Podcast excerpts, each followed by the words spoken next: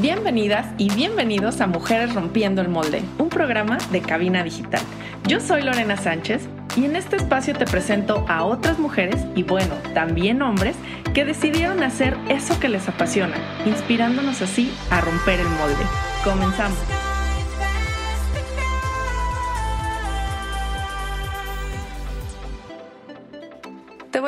Una serie de datos estadísticos bastante interesantes. ¿Sabías que solamente el 9.7% de los puestos directivos en las empresas en México están ocupados por mujeres? ¿Sabías que solamente el 1% de las empresas que cotizan en la Bolsa Mexicana de Valores están dirigidas por mujeres? Y finalmente, ¿sabías que en México somos más de 2 millones de emprendedoras? Bienvenidas y bienvenidos a Mujeres Rompiendo el Molde. Yo soy Lorena Sánchez y esta semana en este episodio te traigo una reflexión bastante interesante y poderosa de por qué es importante y vital empoderar a las mujeres en todos los países, especialmente en los países menos desarrollados y hablaremos en este caso de México porque bueno, aquí es donde yo vivo. Este este tema es bastante interesante. De hecho, yo ya lo había reflexionado uh, desde hace algún par de años, porque yo decía es que hay mucha gente ofreciendo programas, ofreciendo cursos, ofreciendo eh, productos y servicios específicamente para las mujeres y puntualmente como para crear o aumentar habilidades, competencias, eh, vaya, conocimientos también en ellas de un tiempo para acá ha sido el boom, ¿no? Y yo decía, bueno, ¿será acaso que las mujeres somos un muy buen mercado? O más bien estábamos muy descuidadas con eso. Y para ejemplo, sencillo, el tema de finanzas. Si tú como yo ya pasaste por, por varios años en esta vida, pues bueno, sabrás que la educación financiera no es como una base o no es algo normal que veamos, sobre todo desde que somos niños. No nos enseñó nadie a manejar nuestro dinero. Incluso tenemos como esas, esos tabús de dinero en el que no podemos hablar ni es de mala educación preguntarle a alguien cuánto gana. No decimos abiertamente cuánto ganamos en nuestro trabajo o en nuestro negocio por miedo a que no sé, no sé. Tal vez estoy reflejando algo mío, ¿eh? Por miedo a que te pidan prestado, por miedo a que te juzguen de que ganas poco o que ganas mucho, por miedo a que crean que tienes mucho dinero y te secuestren o critiquen él porque si tiene tan poco dinero se compró X o Y cosa o al revés, porque si tiene mucho dinero no trae la ropa de marca. Y justamente me tocó ver hace un par de meses con una, una influencer también como de este tema de empresarias y emprendedoras y que ella ponía que en su negocio en este 2021 ella había generado más de 2 millones de pesos, ¿no? Y subió un video diciendo que cuánto había ganado y cómo le había ido con su negocio y muchos de los comentarios fue, pues no se te nota. Ay, si ganaras realmente eso, no, no, tendrías esos lentes, no estarías vestida de esa manera, ya tendrías un supercarro.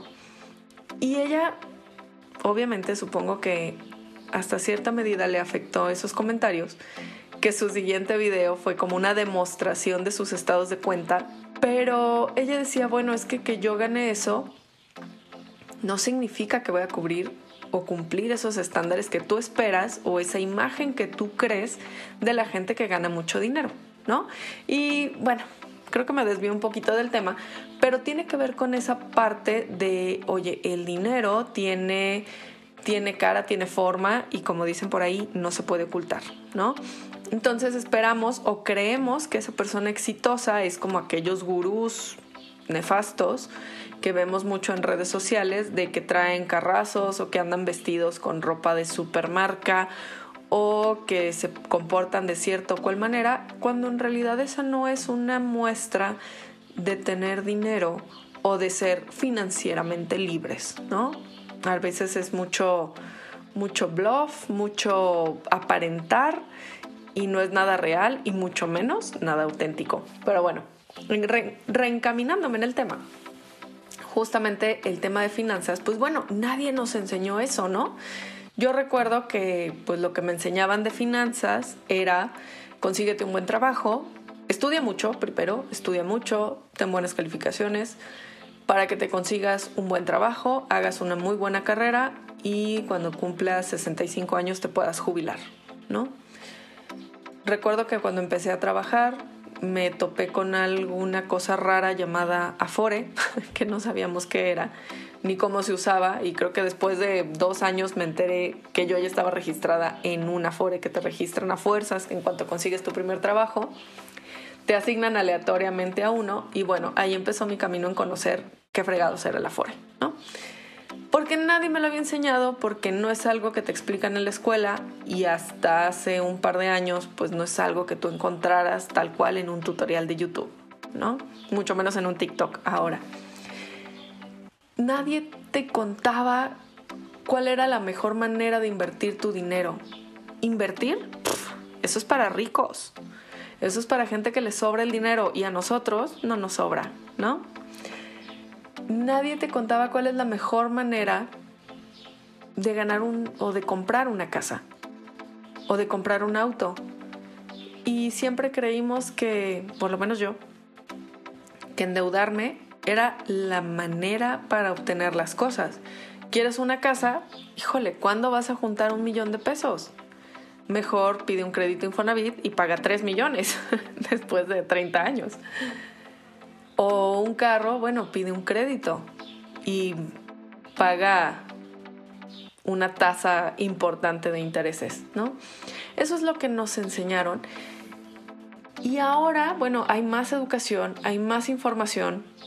Seguramente has visto esos videos que te explican, oye, no, no compres un crédito o no adquieras un crédito, mejor ahorra, invierte y en 10 años vas a tener el dinero para tu casa y una casa más grande y te va a sobrar, ¿no? Eso está padrísimo, pero ahora hay ese enfoque justamente del manejo de las finanzas para las mujeres. Híjole, o sea, creo que las mujeres desde hace muchos años, desde la generación de, de nuestras bisabuelas posiblemente, hemos sido quien administra el dinero en la casa, ¿no? Tu abuela seguramente o incluso tu mamá, pues no trabajó o trabajó poco tiempo, pero quien se hacía cargo de los gastos de la casa era la figura paterna, el jefe de familia. Regularmente le daba el dinero o se acostumbraba a darle el dinero a la mujer y la mujer lo administraba para alimentos, para pagar los servicios, para lo que necesitaran los hijos, etc. O sea, siempre lo hemos manejado, pero siempre dependíamos del ingreso de alguien más.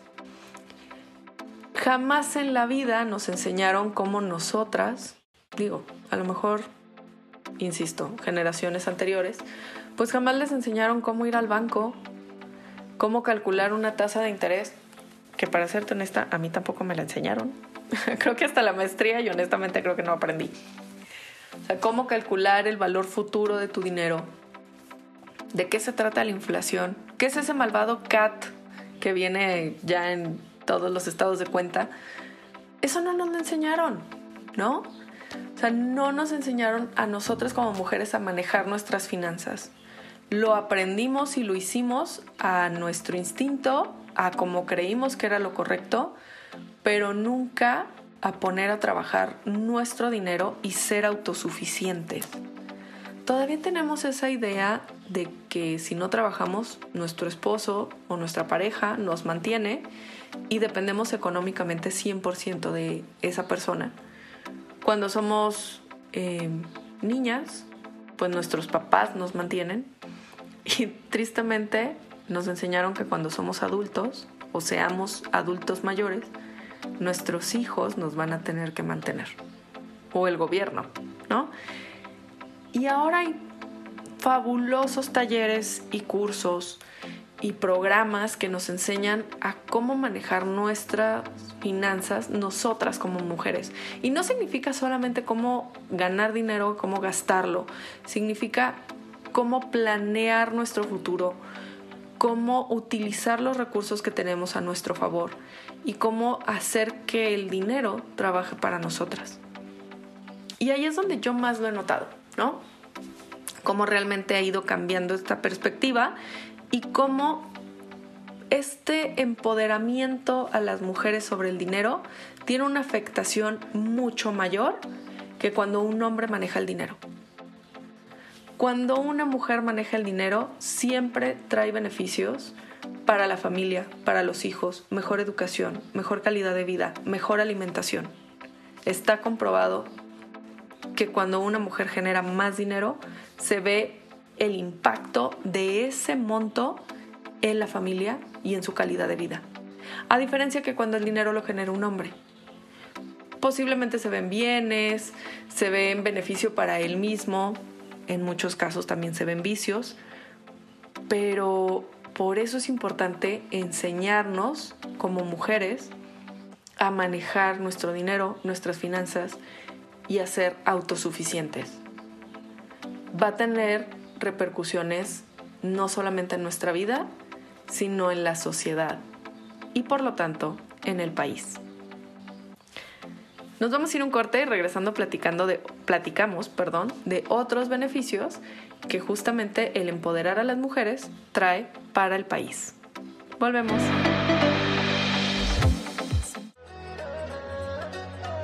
Hola galletitas, soy Scarlett. Y yo soy Mike de su programa Galleta Surtida Acompáñenos todos los martes a las 7 de la noche para divertirnos, echar chisme e informarnos sobre todos esos temas que nos interesan a la comunidad LGBT. ¡Ey! Pero también heterosexual, porque aquí no hay espacio para las etiquetas. Recuerda, nos vemos todos los martes a las 7 de la noche por Cabina Digital. Lo que te interesa escuchar.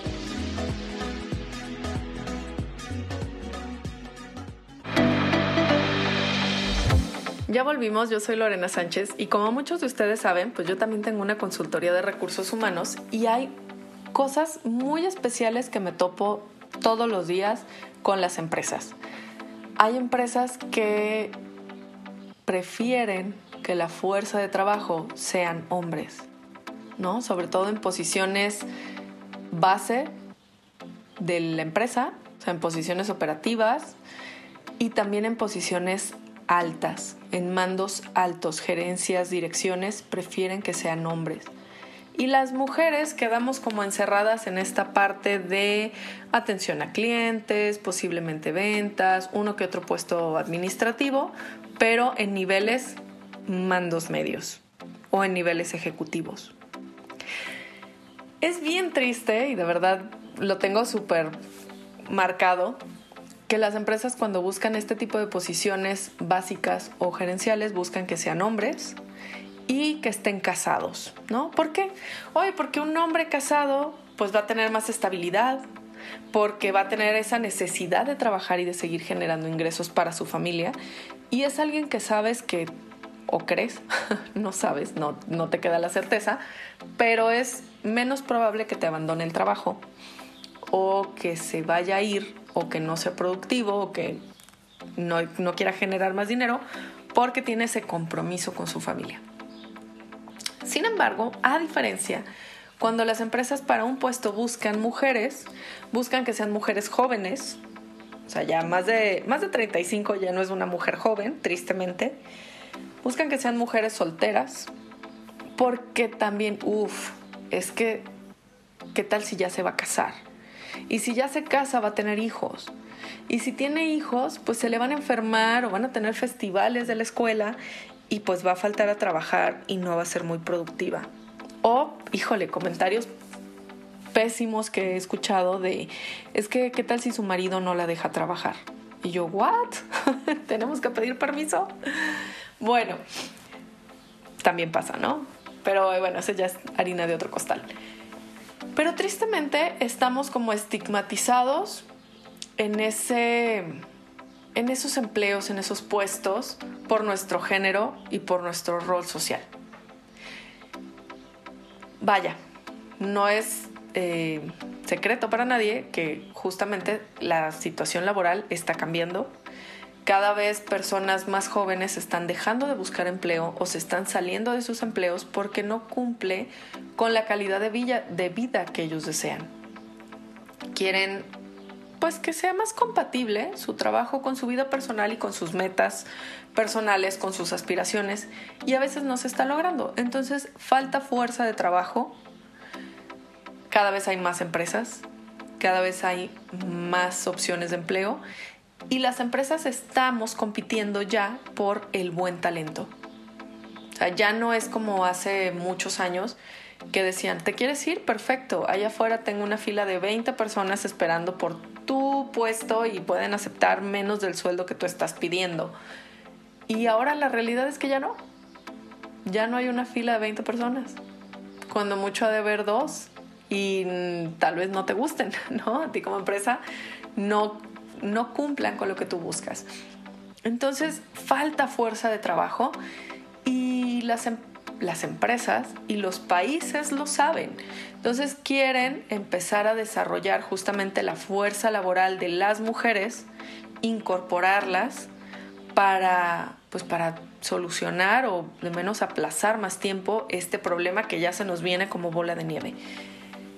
Y bueno, obviamente también las mujeres tenemos muchos beneficios, muchas cualidades que podemos aportar a las empresas, no solamente nuestras capacidades de atención a clientes, que obviamente no todas las mujeres la tenemos, y muchos hombres sí tienen, sino capacidades y habilidades blandas que como mujeres y como mamás tuvimos que desarrollar en nuestro día a día por los retos que nos enfrentamos en nuestra vida y que ahora ya lo tenemos, ¿no?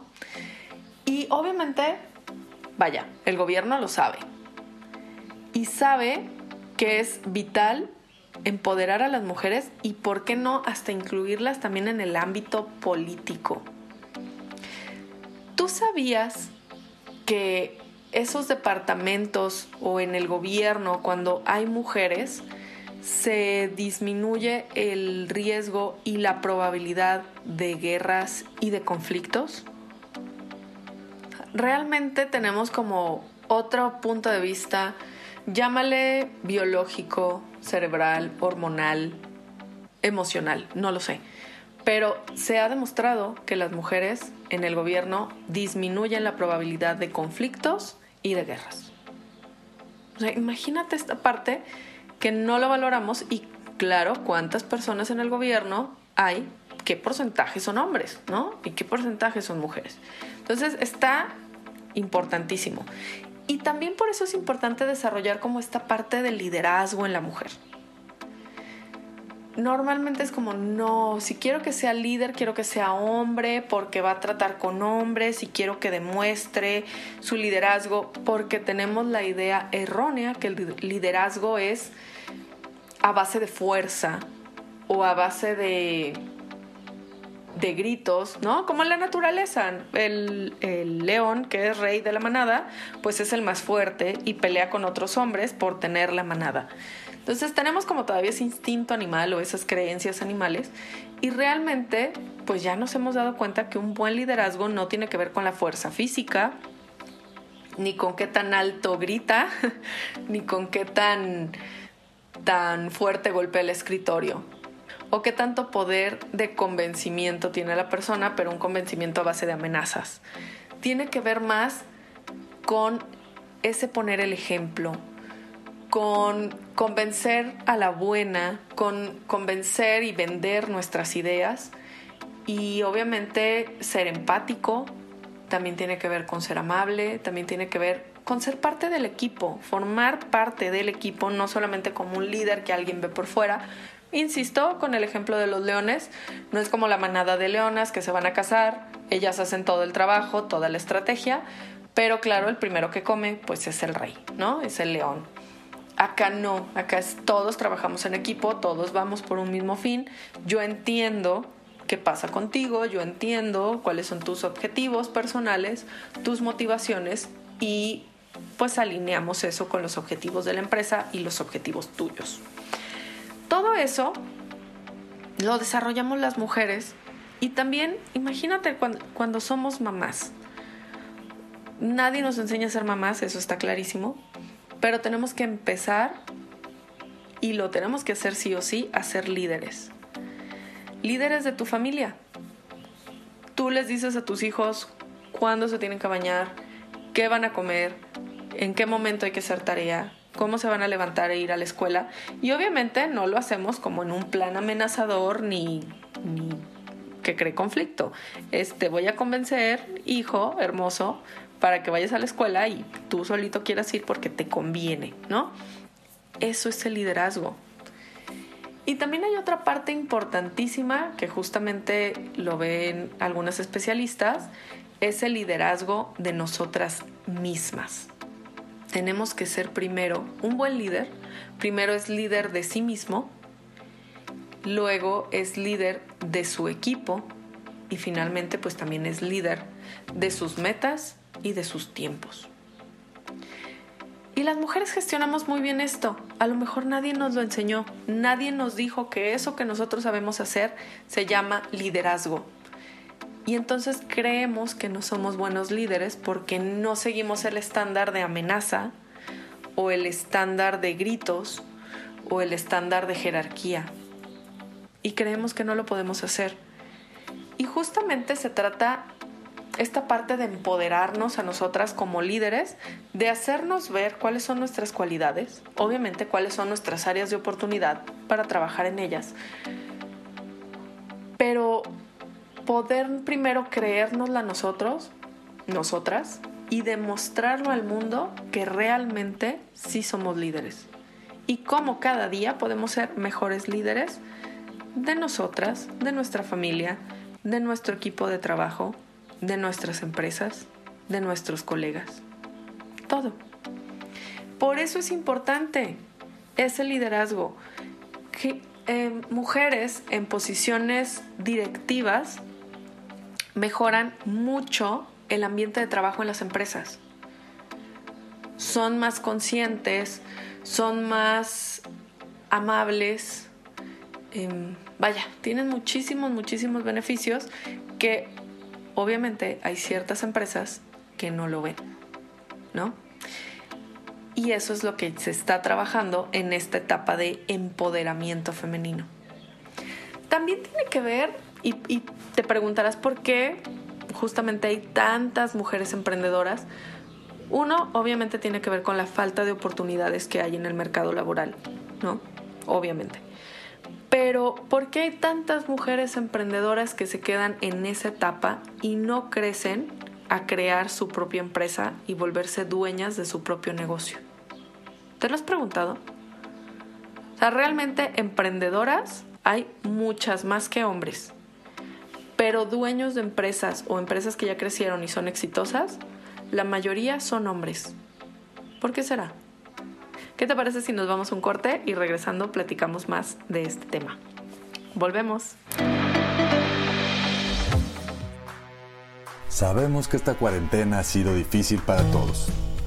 Pero Cabina Digital está consciente de ello, así que si gustas anunciarte aquí y expandir tu negocio o crecer las ventas de tu negocio durante esta pandemia, escríbenos al correo de cabinadigital.com y te podemos decir cómo hacerlo. cabinadigital.com, lo que te interesa escuchar.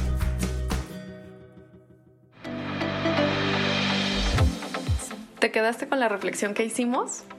Ya estamos de vuelta. Y bueno, quiero que me compartas cuáles son las respuestas que te surgen a estas preguntas. ¿Qué es lo que se te ocurre? ¿Por qué crees que habemos tantas mujeres que emprendemos un negocio, pero muy pocas logramos consolidar una empresa grande y exitosa. Digo, los datos lo demuestran.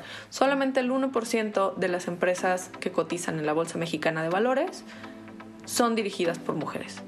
¿Cuántas empresarias conoces? ¿Cuántas dueñas, dueñas de negocio conoces? O sea, no la que tiene un negocio pequeñito, no la que tiene un autoempleo, una dueña de empresa afortunadamente yo conozco a varias, gracias también a este podcast y gracias a mi trabajo, pero hay veces que no conocemos a tantas. O obviamente conocemos más hombres. Y esto tiene que ver mucho bueno, ya dijimos, ¿por qué emprendemos mucho? Pues por la falta de oportunidades laborales que, que no hay, ¿no? O sea, no hay afuera, no nos contratan como mujeres y menos como mamás a veces, o menos si ya tenemos más de 35 años, horrible. Pero también tiene que ver con esa creencia, híjole, pues de la sociedad, de que las mujeres no podemos hacernos cargo de una empresa. Y viene ahí todo un tema de remordimientos, de culpas, de señalizaciones, de estereotipos que nos, nos marcan, ¿no? Nos exigen que seamos de cierta manera y si no lo somos hay un conflicto terrible. O sea, las mujeres no podemos hacernos cargo de una empresa porque descuidamos a nuestros hijos, a nuestra familia. Y eso es algo bueno, en primer lugar muy falso, pero también muy triste. Y justamente quiero platicarte, el otro día escuchaba en el podcast de Marisa, de quien ya platicamos en, uno de los episodios anteriores, y ella decía que cuando empezó su negocio, pues ella iba al gimnasio en la mañana y ella no se encargaba de arreglar a sus hijos, bueno, sus hijas, ni de llevarlas a la escuela. Entonces que otras mamás pues la veían así que en el gimnasio y todo, le decían, oye, pues ya llevaste a tus hijas a la escuela. No, yo no me encargo de eso, solo hace mi esposo. Y, y, que la gente la veía mal. O sea, era así como, es que cómo es posible que ella esté aquí en el gimnasio dedicándose a ella misma y no esté llevando a sus hijas al colegio, ¿no? Y obviamente ella decía, bueno, claro que te ven, claro que te juzgan, te, te recriminan, pero pues depende mucho de ti que te tragues eso, que te lo creas y que realmente te hagas sentir culpable o tú te sientas culpable y responsable por eso. O la otra es de que tú tengas claros cuáles son tus valores, cuáles son tus objetivos y tu rol como mujer y como mamá y creo que no pasa nada, ¿no? Y no sé si te tocó ver en los últimos días un post en redes sociales que decía que si ya habíamos demostrado como mujeres que podíamos trabajar en casa mientras nos hacíamos cargo de nuestros hijos, ¿por qué no ahora cambiar las condiciones y tener una oficina en la que puedan ir nuestros hijos? Y se mostraba una imagen de un escritorio donde estaba una, una mujer como con un corralito a un lado y tenía ahí a su bebé como que gateaba, ¿no? Más o menos como de un año o menos. Y estaba ahí. Y al principio cuando lo vi dije, ay, mira qué padre. O sea, es una idea súper bonita, súper, súper vanguardista de que puedas tener ahí a tus hijos y, y compartir este espacio. Dije, qué padrísimo, ¿no? Está súper cool. Pero después lo reflexioné bien y dije, bueno, en primer lugar, pues va a estar bien cañón porque, o sea, no sé sus hijos, pero los míos no van a aguantar estar ahí ocho horas de trabajo y menos tranquilos y quietecitos. O sea, necesitan tiempo, necesitan nuestra atención y si no la, no la tienen, van a pelear por ella. Entonces van a llorar, van a gritar, van a pedir mamá, mucho más a esa edad que de la imagen. Entonces yo dije, no, o sea, no, la verdad es que va a estar muy complicado porque igual como estamos en casa, queriendo hacer todo y no haciendo mucho a la vez, pues igual vamos a estar en el trabajo, pero peor aún, ahí observadas y juzgadas también. Obviamente los niños en cada etapa de su vida requieren estimulación, requieren juegos, requieren atención, requieren de todo. O sea, no podemos tenerlos ahí quietos, por más que queramos, no se puede. Entonces ya lo vi y dije, bueno, híjole, la verdad es que sí va a estar súper complicado. Pero luego mi reflexión llegó como más profundo y es, ¿por qué yo no estoy viendo en esa foto a un hombre haciendo eso? ¿Por qué la reflexión es, las mamás podemos hacernos cargo de casa, hijos y trabajo? ¿Y por qué no es los hombres también pueden hacerse cargo de casa, hijos y trabajo? ¿Te cae el 20? O sea, a mí fue como, como decir, claro, o sea, seguimos teniendo la responsabilidad casi, casi única de la crianza de los hijos, del que la familia esté unida y de mantener la casa limpia. Qué horror, ¿no? ¿Por qué nadie le pregunta a un hombre en el trabajo, oye, si puedes viajar? ¿No te dice nada tu esposa? Oye, ¿y con quién dejas a tus hijos cuando viajas? Nadie le pregunta eso. Todo el mundo asume que se queda con la mamá y que está bien. Pero cuando una mujer quiere ir a solicitar una posición directiva o una posición gerencial o una posición la que sea en un trabajo, lo primero que te preguntan es ¿y quién va a cuidar a tus hijos? O, oye, ¿quién, ¿con quién los vas a dejar si tienes que salir de viaje? Tu esposo sí te dejará. O sea, uff, qué horror. Y, y de este tema se trata, o más bien de esto en específico, es que se trata de empoderar a la mujer. No es cambiarla, no es hacerla diferente, es ponerla en una igualdad de condiciones. Perfecto, la empresa va a poner escritorios con espacios para guardería de tus niños en todos los escritorios, no solamente en los de las mujeres que trabajan ahí. Oye, la empresa quiere dar unos días para que vayan las mamás a ver los festivales del Día de la Madre o del fin de cursos de sus hijos. También que lo hagan con los hombres. También ellos tienen el derecho. Y, cuando obviamente hablamos de obligaciones y de derechos, pues hablamos para ambas partes. A mí se me hace algo realmente triste que un hombre no pueda llegar a su trabajo y decir, oye, ¿me das permiso porque voy a ir a ver el festival de mi hijo? Porque los jefes es como, ¿eso qué? ¿No? A mí me da mucha tristeza que mi esposo, cuando se quedaba encargado de mis hijos, no podía llevar a, a Mati, que es el más pequeñito, no podía llevarlo al baño a cambiarle el pañal porque no había cambiador. O uno de mis, de mis compañeros de trabajo, cuando a veces llevaba a su nena, pues no tenía dónde cambiarle el pañal y tenía que pasarse al baño de mujeres de ahí de la empresa para poderlo hacer, ¿no? Híjole, otro caso así súper triste, que ni siquiera, bueno, el gobierno no contempla que existan, exista la figura de un papá soltero. O sea, la figura de mamá soltera existe y está incluso muy apoyada por el gobierno y le dan beneficios y etcétera, ¿no? Hay programas. Pero no existe esa figura de un papá soltero. Al grado de que si la mamá va a comprar cigarros y no regresa, así como, como la clásica historia de los hombres. Si el papá se queda solo con los niños y la mamá se desaparece y ya no está cotizando en IMSS, por decir algo, en el IMSS, el papá ya no tiene acceso a guardería del IMSS, porque no está contemplado ni siquiera en la ley. Y qué hablar de los días de maternidad, ¿no? Se crearon los días de paternidad y solamente son cinco, como si cinco días fueran suficientes. Entonces, esta parte de, de igualdad y de equidad es en todas las esferas. Empoderar a la mujer va a traer beneficios en todos los aspectos, sociales, políticos, económicos, educativos, todo. ¿Qué te parece si regresando les platico más de estos beneficios? Volvemos. Oli, yo soy Carla Baldovino Y yo soy Gaby Cárdenas. y marchemos juntos porque hemos sido criticados Juzgados. y etiquetados, Y es momento de decirlo sin miedo al qué dirán.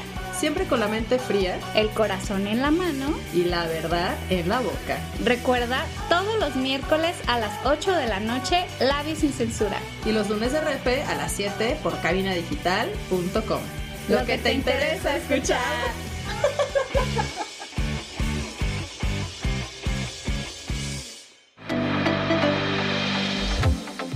¿Ya ubicas cuáles son los beneficios de empoderar a las mujeres, ya sea en el ámbito laboral o en el ámbito empresarial? Y son muchísimos. Socialmente, cuando las mujeres están más empoderadas, que implica también un crecimiento económico, ayuda en múltiples aspectos, empezando por reducir la violencia intrafamiliar. ¿Cuántas mujeres no se tienen que aguantar o les enseñaron a aguantarse maltratos y violencia por parte de su pareja, solamente porque hay que tener una familia unida o porque no tienen otra opción, no tienen dónde vivir, no tienen otra persona que les apoye, no tienen manera de generar estos ingresos. Entonces, al momento que una mujer se empodera, tiene trabajo o tiene su empresa, tiene esta libertad económica para decidir qué quiere hacer, con quién lo quiere hacer y ese, ese poder de tomar decisiones. ¿No? Que si esa decisión tal vez lleve a, ya no quiero estar con esta persona, ya no quiero vivir con esta pareja, quiero hacerme cargo independientemente de mis hijos o de mí misma. Entonces, tiene un impacto importantísimo. Por supuesto, mejora la educación tanto de ellas mismas como de su familia, de sus hijos vamos a tener generaciones más educadas, vamos a tener niños mejor preparados, futuros mejores profesionistas, mejores trabajadores, tanto en conocimientos como en emocional, o sea, más educación emocional, va a estar padrísimo. Obviamente tiene un impacto con la salud. Mujeres más preparadas, mujeres independientes económicamente se van a preocupar y a ocupar más por su propia salud y la de sus hijos. Por lo tanto, va a haber más estabilidad. Y todo eso conlleva a otros beneficios sociales importantísimos, como disminuir la tasa de embarazos adolescentes y también el matrimonio infantil o eso que se ve como en muchas comunidades de que, ay, pues para que salga de la pobreza, que se vaya con un buen hombre y quién sabe cómo sea ese hombre, pero tiene, entre comillas, dinero y le puede ofrecer esa estabilidad económica, ¿no? Entonces, tener a estas mujeres que ya sea, no importa, insisto, que su negocio sea vender churritos afuera de su casa o afuera de una escuela, pero le va a dar esa libertad para poder hacer las cosas. Pero obviamente este negocio no va a funcionar o este conseguir empleo no va a funcionar si primero no trabajamos con la mentalidad de estas mujeres. No le hacemos ver su grandeza, sus posibilidades, sus habilidades. No la hacemos segura de sí misma para que pueda ir por el mundo demostrando todas estas capacidades que tiene, dándose a notar y por supuesto con esa capacidad de recibir y de saberse merecedora de las cosas. Hay muchísimos programas del gobierno que apoyan emprendimientos de mujeres, emprendimientos pequeños hasta emprendimientos grandes. Tristemente, cuando ya se trata como de emprendimientos más grandes, el ser mujer tiene un factor de, de decisión. O sea, es más fácil que un hombre pueda acceder a un crédito o a un financiamiento empresarial que una mujer. ¿Sabías eso? Qué complicado, ¿no? Pero hay muchos programas como para promover esto y justamente pues es en pro y en beneficio de la sociedad y de las generaciones futuras. Pero vuelvo al tema.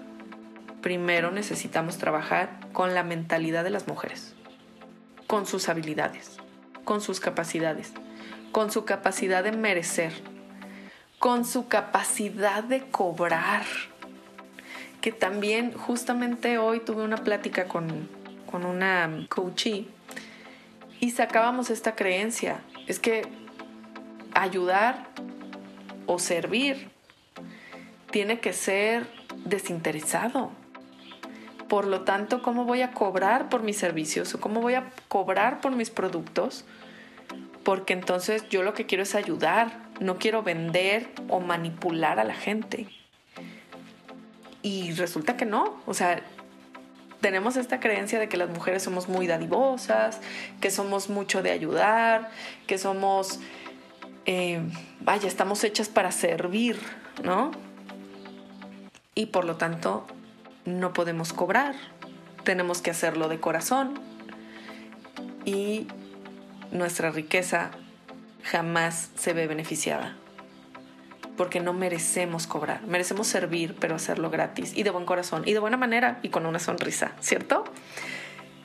Entonces, tenemos que trabajar mucho con esto y de esto se trata empoderar a las mujeres. Ya estamos cerca del Día Internacional de la Mujer, antes llamado de la Mujer Trabajadora, y no es un día en el que tenemos que celebrar ser mujeres por haber nacido con un útero. Tenemos que celebrar, o más bien conmemorar, el esfuerzo que todas las mujeres antes de nosotros han hecho para lograr los beneficios y los derechos que hoy tenemos. Sé consciente que hace 70 años, 60 años, las mujeres no podíamos ni siquiera votar y elegir quién queríamos que nos representara en el gobierno, en el país. 60 años. Y es un cambio que, que ya lo vemos ahora. Tenemos que conmemorar eso, especialmente en el ámbito laboral. Lograr la igualdad y lograr la equidad de géneros. Y eso significa también introducir y hacer partícipe al hombre en muchas actividades que están estigmatizadas como mujeres, como para mujeres, ¿no? Entonces, todo eso es lo que tenemos que trabajar. Por lo tanto, no hay que celebrar, no regales flores a las mujeres eh, ese día, no les regales maquillajes, que me pasó en uno de mis trabajos, no regales maquillajes a tus colaboradoras no te la pases mandando cartitas o mensajes de, ay, por ser mujer y ser mujer es lo más hermoso que nos ha pasado. no, siendo brutalmente honesta, es horrible nacer siendo mujer en un país como México. Todo lo que tenemos que vivir, todo lo que tenemos que sufrir, todos los, los estándares que, que debemos cumplir. La verdad es que no es padrísimo. Es más padre haber nacido hombre. Claro, habrán hombres que me estén escuchando que van a decir, no, es súper feo ser hombre porque te exigen mucho, porque no puedes demostrar tus emociones, porque tienes que generar y ser el pie y el pilar de las familias. O sea, sí, claro, yo creo que ambas partes estamos afectadas por estos estigmas. Y, y justamente el trabajo es eso. No se trata de ser más que el otro género, no se trata de quitarle ese lugar, se trata de compartir y que ambos podamos aportar lo que sabemos, lo que podemos hacer, en lo que somos buenos. A lo mejor por diferencias físicas, hormonales, ya platicamos, cerebrales, pues simplemente no funcionamos de la misma manera y las mujeres tenemos ciertas habilidades que los hombres no tienen y los hombres tienen otras habilidades que como mujeres posiblemente no tengamos. Y ahí es donde nos complementamos. Ahí es donde nos hacemos equipo. No es una competencia, es cómo trabajamos bien en equipo en pro del bienestar de todos. ¿Estás de acuerdo conmigo? Si lo estás, me va a encantar escucharte o leerte. Déjame los comentarios. Si te gustó este podcast, por favor, compártelo. compártelo con tus conocidas, con tus amigas si crees que a alguien le hace falta escuchar esto y también si sabes de alguien que quiera participar en este podcast, que quiere que platiquemos con ella, tiene algo importante que decirnos y definitivamente está rompiendo el molde, denúnciala con nosotros, que nos escriba, platicaremos con ella y bueno, pues daremos a conocer qué es lo que hace. ¿No? Muchísimas gracias por escucharme. Muchísimas gracias por estar aquí otra semana más.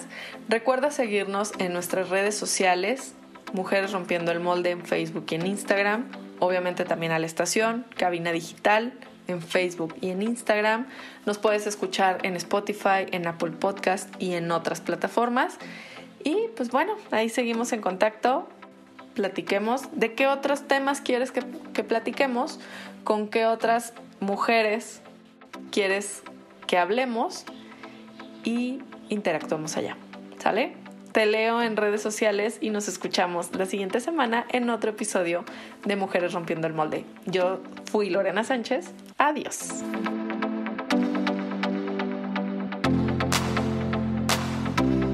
Rompiendo el Molde, un programa de cabina digital.